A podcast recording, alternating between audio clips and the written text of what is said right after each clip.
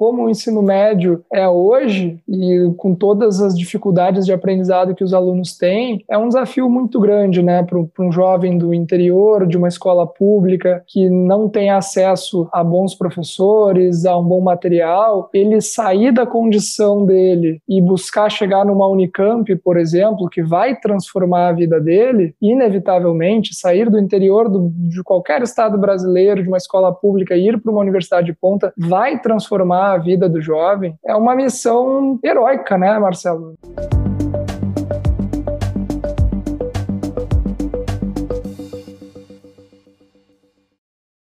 Hoje temos a imensa satisfação de receber aqui no espaço recíproco o gaúcho Miguel Andorf.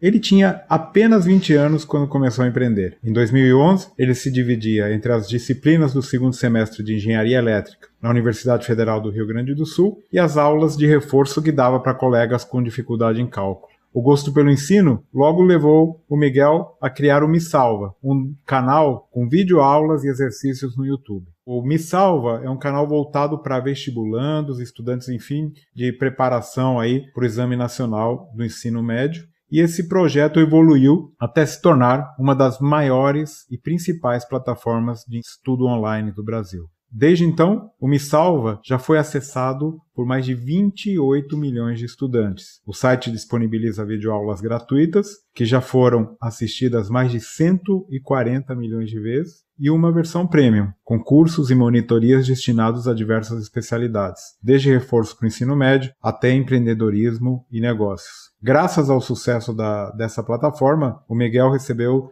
diversos prêmios e tem se destacado como um dos jovens empreendedores mais inovadores do país. Então, Miguel, obrigado por estar aqui. A trajetória do canal Me Salva é fascinante e se mistura muito com a tua própria trajetória. Então, conta pra gente um pouquinho de como você e o seu canal chegaram até aqui. Muito obrigado, Marcelo, pela intro e pelos elogios aí. Fico muito feliz. É uma honra, né, estar aqui participando é, contigo nesse, nesse espaço. Assim, como eu acho que quando tu falou, a minha trajetória do Me Salva é quase a mesma coisa, né? Porque minha, meu currículo profissional é 100% Me Salva, né? Então, acho que eu empresto meu corpo para o Me Salva se materializar na Terra, né? É quase isso. Logo que eu entrei ali na universidade, né, eu entrei para engenharia elétrica e o o meu pai tinha um trauma né, do, do cálculo quando ele fez engenharia quase 40 anos atrás. Minha mãe também, eles sempre diziam que era muito difícil e tal. Então eu já entrei meio que vacinado, né, sabendo que aquilo ali ia ser mais complicado. Eu me precavi, na época do vestibular eu estudei muita matemática, quase gabaritei a prova da, da federal aqui, e o pessoal ainda dizia, nossa, gabaritar a prova do vestibular não é o suficiente pro, pro cálculo, né. E eu entrei, Marcelo, eu tive a sorte de ter um professor muito bom no no, do cursinho, né, que é o professor Gustavo Reis, que também tinha um curso de reforço de cálculo, e eu entrei no curso de reforço de cálculo mesmo sem precisar, e comecei a estudar com com ele. E ele tinha uma metodologia né, e um material muito diferenciado, com muita qualidade, somado à paixão dele de dar aula, que era cativante, fazia a gente gostar do cálculo. E isso foi a primeira coisa que me chamou a atenção ali, porque eu estava gostando do cálculo, eu estava querendo aprender o cálculo, enquanto que os meus colegas estavam lá com muito medo e tentando fugir de alguma forma. Né? A minha trajetória começa com o desafio do cálculo e olhando para aquilo, né, de trás para frente, eu vejo vejo, poxa, é uma disciplina que estava aí há 50 anos com muita dificuldade, com um histórico de repetição né, muito grande, e precisou, né, alguns alunos tomarem a frente e criarem um material diferenciado, criarem esse material que foram ali os primeiros vídeos do Me Salva, com o vocabulário de aluno para aluno. Eu chegava ali, os meus primeiros vídeos, o nome era Me Salva em Derivada, Me Salva em Integral, Me Salva no exemplo do avião decolando da pista, né? E a linguagem era, olha só, galera, lembra lá do colégio, do triângulo triângulo, retângulo, bababá, é a mesma coisa, só que aqui a gente tem que usar taxas relacionadas. Assim, foi indo, né? Com um vocabulário assim, sem nenhum projeto empreendedor, né, Marcelo? Um projeto de aluno para aluno salvando a galera da disciplina. Eu acho que o, o, o cerne né, e o coração lá no início era isso, não tinha nenhuma outra intenção a não ser fazer um bom material para os colegas. Né? Mas foi avançando, crescendo, foi, foi dando certo e hoje é um dos canais mais acessados do, do país e que plataforma de ensino online que justamente nessa pandemia tem sido tão, tão importante. A gente gosta aqui sempre de saber um pouquinho mais dos números, dos bastidores. Quantos alunos vocês têm hoje inscritos? Quantos acessos? Qual o tamanho da equipe? Conta um pouquinho para nós os bastidores do Me Salva. Agora, né, no ano de 2020, a gente vai atender no YouTube uns quase 10 milhões de alunos que vão ter passado e assistindo pelo menos um vídeo. Na plataforma, no mesalva.com, virou agora um milhão de alunos que têm consumo na plataforma e assinantes são aí quase 40 mil assinantes que pagam ali pelos cursos. Né? Se a gente fosse um cursinho presencial, né, só com alunos pagantes, a gente seria um cursinho com 40 mil alunos, digamos assim. Né? Acho que de números, assim, que eu acho que é bem impressionante de ver, né, é como lá atrás atrás, né, a gente nasceu para fazer videoaulas, né, para fazer videoaulas de reforço. Então, era uma lógica do aluno tinha a faculdade, tinha o cursinho, tinha o ensino médio e revisava, né, ou fazia reforço com a gente. Ao longo dos anos, isso foi mudando para um perfil, né, hoje praticamente 80% dos alunos que assinam os nossos cursos para o Enem, Marcelo, dizem que estudam exclusivamente com a nossa plataforma. Esses alunos, para cada um um vídeo que eles assistem, eles resolvem 10 exercícios. Então, isso é legal de ver, né, que era, a gente começou como videoaulas. Esse foi o, o, isso foi o nosso, vamos botar assim, o nosso talento lá atrás de fazer vídeos legais que as pessoas gostavam e conseguiam reforçar os conteúdos. E hoje, né, é uma plataforma completa de aprendizado para o Enem. E a equipe, quanto quanta gente tem trabalhando? Hoje a gente tem uma rede de 100 professores e conteudistas, né, que fazem os vídeos, exercícios, questões simulado, professores das aulas ao vivo, são ao todo uns 100 professores, e a equipe interna, né, que cuida, da, que cria a plataforma, administrativo, tudo são 50 pessoas. Cresceu muito então, hein? Certamente. É, é antes, antes, eram dois, eu e o, eu e o computador. e, e, você justamente é, começou no, um canal no YouTube quando pouquíssima gente pensava nisso.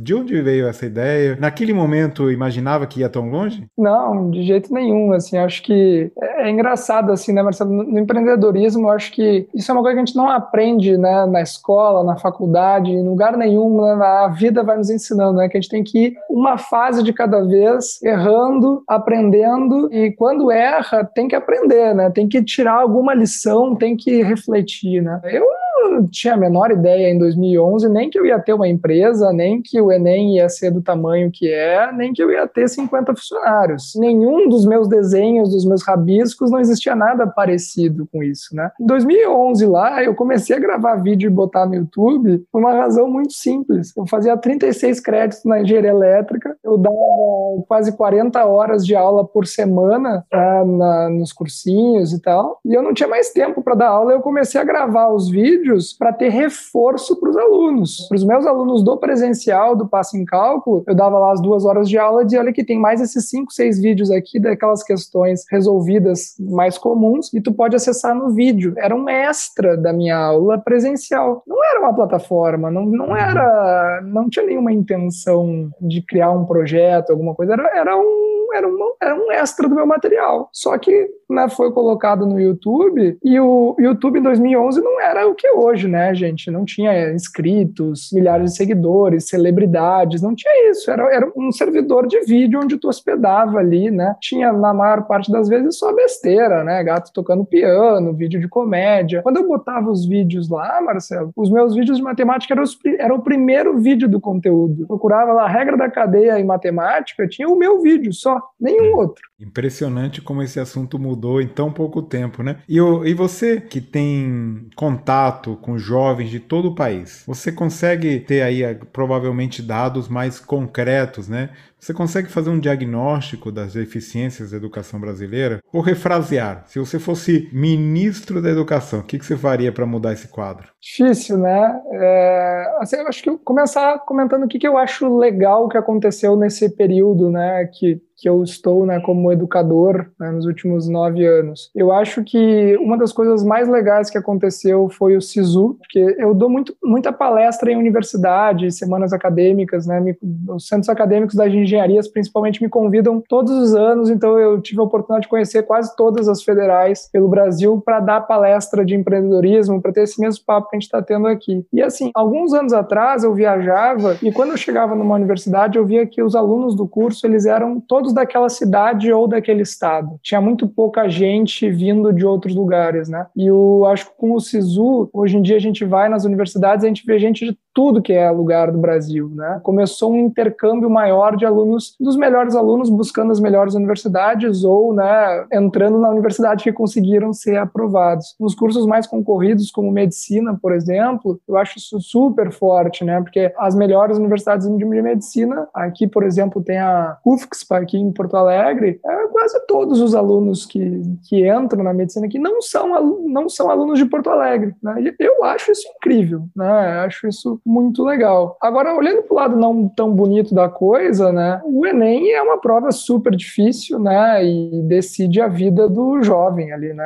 É, conseguir uma vaga numa universidade pública ou não, hoje, né, na sociedade brasileira, é um divisor de águas para a tua vida. Se tem uma dúvida que o jovem não precisa ter, é se vale a pena ir para a universidade ou não, né? Vale, né? Economicamente, culturalmente, o curso que for, né? A gente acompanha aí os dados, né? Na média, quem tem ensino superior ganha cinco vezes mais do que quem não tem. Então, vale a pena, né? O ensino superior compensa para o jovem, né? Vale a pena entrar no ensino superior. Dito isso, não é para todo mundo, e eu acho que, como o ensino médio é hoje, e com todas as dificuldades de aprendizado que os alunos têm, é um desafio muito grande, né? Para um jovem do interior, de uma escola pública, que não tem acesso a bons professores, a um bom material, ele sair da condição dele e buscar chegar numa Unicamp, por exemplo, que vai transformar a vida dele, e inevitavelmente, sair do interior do, de qualquer estado brasileiro, de uma escola pública, e ir para uma universidade de ponta, vai transformar a vida do jovem, é uma missão heróica, né, Marcelo? Né? Pelas próprias pernas, né? Estudar para um exame tão difícil, concorrer com o Brasil inteiro, se mudar, né, ir atrás de uma universidade mesmo sem ter condições. Eu não sei exatamente o que eu faria, né, Marcelo? Acho que eu estou muito longe ainda de ter maturidade para ser um ministro da educação, mas eu acho que o ensino médio a gente precisa. Né, tá rolando né, agora o ensino médio, tem coisas legais como o Enem seriado, que é super bacana, né? Valorizar a trajetória do aluno ao longo do ensino médio, não só uma prova final. A Unicamp tem isso, né? Nas Olimpíadas, o aluno consegue entrar na universidade através das Olimpíadas. Acho que tem iniciativas legais que estão acontecendo. Não tem uma coisa que, que resolve, uhum. mas acho que a educação está clamando clamando né, por ter uma escola pública de, de qualidade, né? E, e acredito que 2020, com tanta tecnologia chegando e as pessoas olhando agora para videoaulas, plataformas, com um olhar né, de, pô, experimentamos esse ano, algumas coisas são boas, algumas coisas não são boas, algumas coisas substituem o presencial, outras coisas não substituem o presencial. Eu acho que a gente está mais perto de conseguir né, criar um, um ensino médio muito melhor e mais justo para os nossos jovens.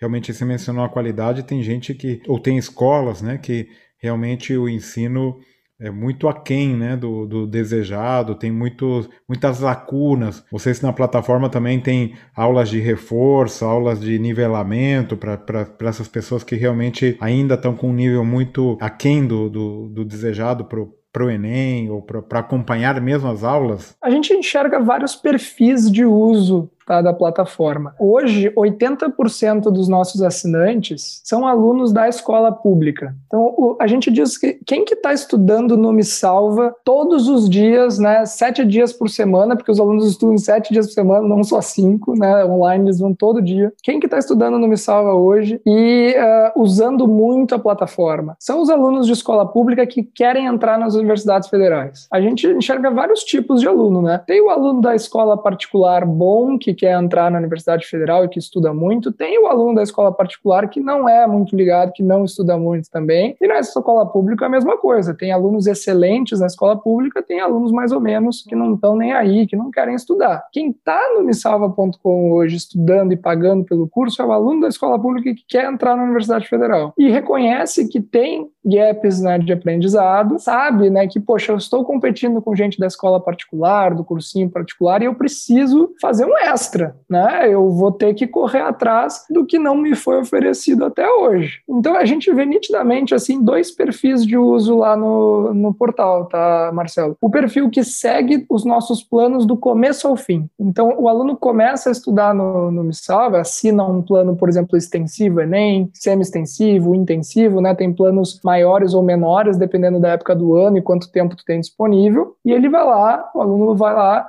e assiste desde o primeiro conteúdo, desde a matemática básica, das frações, da parte de gramática. As redações começa fazendo planos de texto, começa bem do zero. Isso é 80% dos nossos alunos. Começam do zero e seguem os planos do zero. Os outros 20% são alunos que daí já tem assim, ou são da escola pública ou privada, tanto faz, mas que já sabem alguma coisa, já estão num nível assim, já tão, já não estão no primeiro ENEM, ou vêm de uma escola melhor, ou já estão estudando mais, e eles procuram conteúdos de forma pontual e escrevem redação semanalmente. Né? Eu acho que uma das coisas que o Enem trouxe muito forte que nos vestibulares regionais não era tão forte quanto no Enem, é a redação, né? A redação do Enem tem um peso na nota enorme, né? Porque é uma prova que ajuda a puxar a nota para cima, então os alunos se dedicam, os alunos que são ligados, que assistem, por exemplo, os nossos vídeos de como tirar uma nota melhor no Enem, né, uma estratégia. Uma estratégia é focar na redação. Então eles vão lá e assinam um plano que tem uma redação por semana, por exemplo, que é o que a gente recomenda, né, que o aluno faça se ele quiser almejar uma nota 800, 900, 920, por exemplo, né, dos mil pontos. São notas excelentes, são notas que te ajudam a chegar, né, em, nas boas universidades, nos bons cursos, né. Miguel, e com a pandemia vocês tiveram um aumento na procura? Ou como que você acha que vai ser esse chamado novo normal? Eu acho que a pandemia acelerou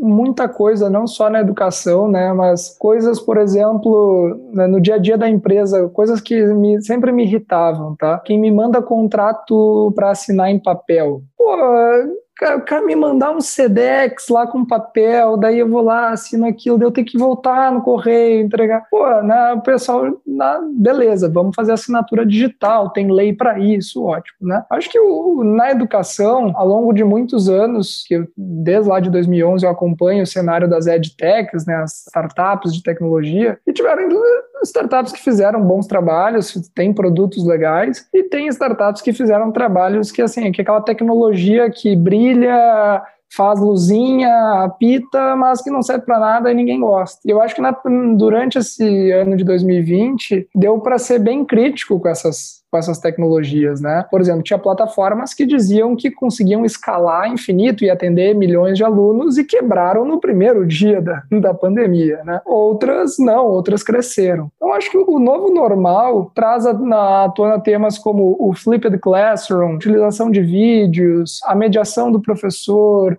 o uso de conteúdos variados, Acho que tem uma série de, de temas legais que ganharam evidência, que ganharam intensidade, mas que nenhum sozinho é, é vencedor e é o novo jeito de fazer. Diferente de outros mercados, né, na educação, o como a gente faz importa mais do que o resultado. Né? Isso é uma coisa que outras, outros mercados, outros segmentos, as pessoas não entendem tão bem. Né? É, tu tem um aluno que não foi aprovado, mas tu ficou feliz com a performance dele. Sim, porque ele tinha muita dificuldade, ele subiu a nota, ele fez um delta, né, de aprendizado muito bom. Então, é, é bom e a gente fica feliz como educadores com algumas conquistas, mesmo quando elas não dão um resultado incrível. Para outros setores, às vezes as pessoas não entendem né, isso, né? E na educação é, é diferente, né? A gente pode, tem a, o, o, a liberdade de criar e testar muito mais do que, do que outros mercados, né? A gente pode, dentro de um ano letivo, criar uma atividade diferenciada e, se não der certo, trocar de ferramenta ou fazer outro tipo de mediação, porque aquela foi ruim e tudo bem, aprendemos porque foi ruim, né? E se for bom, a gente repete. Então, acho que na educação, acho que acelera né, o uso, né? Eu acho que muitos professores que tinham medo de ambientes como esse, né, e estavam só com o giz e com o quadro, tiveram a oportunidade de se se testar dentro do ambiente virtual e aprender um pouco mais. Eu acho que ninguém vai ser o mesmo depois disso, né? Não acho que a gente vai fazer aula por Zoom, Google e tal para sempre, nem acho que tem que ser. Todo mundo cansado disso, mas um pouco vai ser. Algumas aulas vão ser. E eu acho que é aí que está a beleza, né, de a gente ter acelerado o uso de tecnologia e não substituído tudo, né, pelo uso da tecnologia. Apesar da tecnologia, os bons professores ainda fazem a diferença. Queria que você contasse para a gente como que vocês buscam bons professores e o que os caracteriza sempre que a gente tem alguma discussão né, sobre tecnologia na educação, algoritmos, etc., eu sempre faço o mesmo comentário, assim, né? Se a gente conseguisse colocar professores incríveis em todas as salas de aulas com lousa né, e quadro negro no Brasil, a gente não precisava de tecnologia. O problema é justamente a gente conseguir ter professores incríveis e muito competentes para todo mundo. Assim, a resposta é que não precisa. Hoje, com a tecnologia, a gente pode usar materiais de diferentes professores. Né? No Me Salva tem mais de um professor de matemática, sou eu e mais o André Corleta, por exemplo. Tem alunos que assistem, que gostam mais da minha aula, tem alunos que gostam mais da aula dele. Quem que é melhor? Não tem, assim, não, não, não existe essa, essa comparação, né? Os alunos gostam e procuram professores que eles gostem, que eles que motivem, que eles se sintam identificados, né? O que a gente tem feito aí nos últimos anos, desde lá de 2011, a gente já contratou mais de 500 professores. E assim, a gente vê que professor que dá uma boa aula no presencial não necessariamente dá uma boa aula no online, e o professor do online não necessariamente dá uma boa aula no presencial. Eu me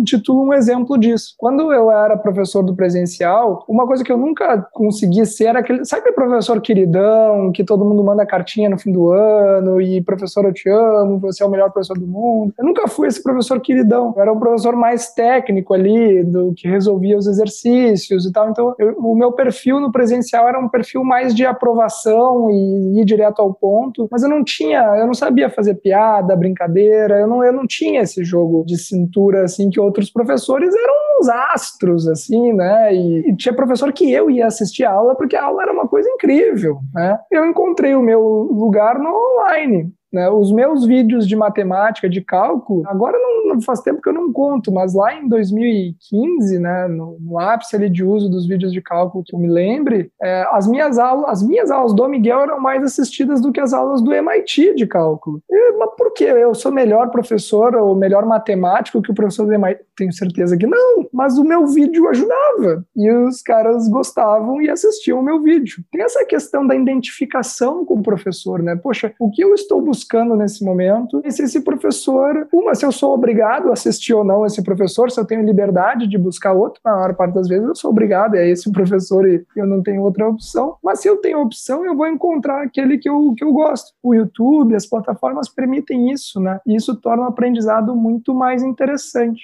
O ideia da segunda pergunta é sobre como que a gente busca professor, a gente precisa de alguns elementos comuns, assim, né, para dar um start no relacionamento com o professor, mas ele vai sendo desenvolvido aqui dentro. A gente tem mecanismos nas nossas aulas aqui que fazem parte do método. O vídeo que é gravado e o vídeo que é ao vivo são bem diferentes. O vídeo gravado é sem enrolação, é. Olá pessoal, essa aqui é a aula de geometria plana. Nessa aula a gente vai aprender como repartir o triângulo equilátero, tal, tal, tal, tal, tal, tal. Sete minutos, grava, pá, é um negócio cirúrgico, né? É um tutorial praticamente, né? Já nas aulas ao vivo, que a gente tem todos os dias, a gente valoriza muito a interação, a motivação, o professor saber usar enquetes. O que vocês acham desse exercício? É fácil ou difícil, né? Ficar jogando, ler mensagens no chat. Eles são professores, mas eles também são quase que apresentadores de TV. Então é um jogo é, é, um jogo assim bem difícil, né? E, e tem, tem alguns professores nossos que se dão é, super bem no presencial e que nunca vieram para aulas, aulas ao vivo online, e outros que só dão aulas ao vivo, que nunca pisaram numa sala de aula, como o meu sócio André Corleta, que é o diretor de ensino do Missalva. Ele nunca deu aula presencial. Talvez seja um dos primeiros professores 100% digitais. Assim, tu olha um vídeo dele, é incrível. Ele domina todos os mecanismos né, do, do vídeo, a interação, o chat, as dúvidas, né, com duas mil pessoas assistindo e ainda resolvendo dúvidas. A, a ideia aqui, né, Marcela, é que são mais modelos, né, mais modelos de ensinar diferentes tipos e pegadas de professores, e do outro lado, que é o lado dos alunos, a parte bonita disso é ter a opção de escolher, né? Isso é muito legal. Miguel, quero que agora você recomende para a gente ou um livro, um podcast, uma série, um canal no YouTube, qualquer coisa que vier na sua cabeça, ou várias coisas que vierem na sua cabeça aí. Olha, acho que um livro que eu gosto muito, e eu recomendo assim que pessoas de diferentes uh, segmentos aí de atuação leiam, é o Criatividade S.A., que conta né, a história lá da Pixar, com principalmente o, o filme Toy Story, né? Eu sempre fui apaixonado pelo filme. Toda vez que eu olho assim, eu me emociono emocionam com, com o filme, com a sensibilidade dos personagens, com a arte, assim, a beleza daquele filme é uma coisa assim que toda vez que eu olho, assim, volta e meia tá tocando na TV aleatoriamente, assim, eu olho e eu fico, cara, como é que esses caras conseguiram fazer? Talvez seja a coisa mais próxima da perfeição que eu conheça, assim, né? Depois de ter visto várias vezes o filme, né, o livro conta o behind the scenes, né? E mostra o quão difícil é fazer aquilo né? Muitas vezes na trajetória aqui do Me Salva, né, eu parei e olhei assim, disse, meu objetivo é ter um acervo de vídeos, exercícios e uma jornada para o aluno assim. E eu olhava porque eu tinha e cara, que eu tenho uma porcaria, né? Tá muito longe, eu não tô indo bem, eu não tô entregando a qualidade que eu quero, ou a minha equipe não tá conseguindo entregar com qualidade, né? E eu volto para aquele livro e vejo, poxa, né? Quantos anos os caras levavam para fazer um filme desses, né? A cada 15 segundos de filme são três meses mais ou menos, é uma sprint, né? Um projeto de três meses para gerar 15 segundos de vídeo, para depois de quem depois botar fora, fazer de novo, mais três meses. E tudo isso acho que tem uma, uma ideia central, né? Que de ter uma pessoa visionária ali que é muito firme no que, que ela acha que é a coisa mais importante, né? O John Lester lá dizia, né, que, poxa, o que eu quero do Toy Story é que a história seja contada sob a perspectiva do brinquedo e não da criança. Era uma inversão de todos uhum. os filmes que já tinha tido antes. E o cara se fixou naquilo e tentaram mudar o filme 500 vezes, ele não deixou. Muito obrigado, né?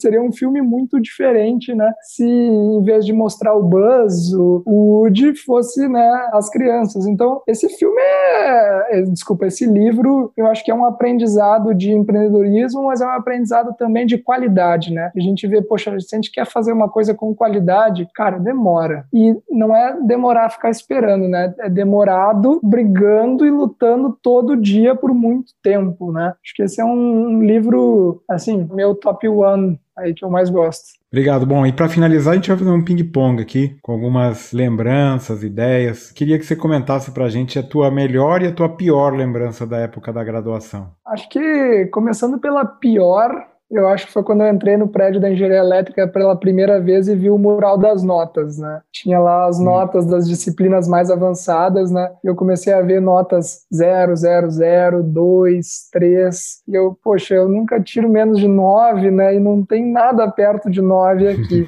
e aquilo foi, acho que foi na primeira semana que eu olhei, né? Eu acho que eu me meti num lugar, num nível um pouco acima do que eu estava acostumado, né? Essa acho que foi a, a pior lembrança, assim, né? E a melhor eu acho que é, assim, o primeiro ano inteiro da graduação, assim, né? Eu estudei aqui na Federal do Rio Grande do Sul e a gente tem o campus né, do, do Vale, que é afastado da cidade, é um lugar verde, maravilhoso. Eu acho que o primeiro ano né, da universidade transforma a nossa cabeça. Trans... A gente, em um ano, é outra pessoa depois que a gente entra na universidade, né? Eu passei a frequentar a orquestra, por exemplo, comecei a frequentar outras aulas ali que eu não era matriculado, mas que eu gostava de coisas como história, filosofia, né, ia ali como convidado. Então, assim, acho que a, a melhor lembrança, eu acho que que é essa, assim, né? De ter a sensação de estar virando adulto, de estar uh, amadurecendo, ter uma autonomia, né? de, poxa, se eu não for na aula ou se eu for, ninguém vai me cobrar, né? No fim do semestre vai vir a minha nota ou a minha falta de frequência, né? Mas não tem ninguém me cobrando isso, né? Essa melhor lembrança é nesse sentido de da liberdade, né? E o, ao mesmo tempo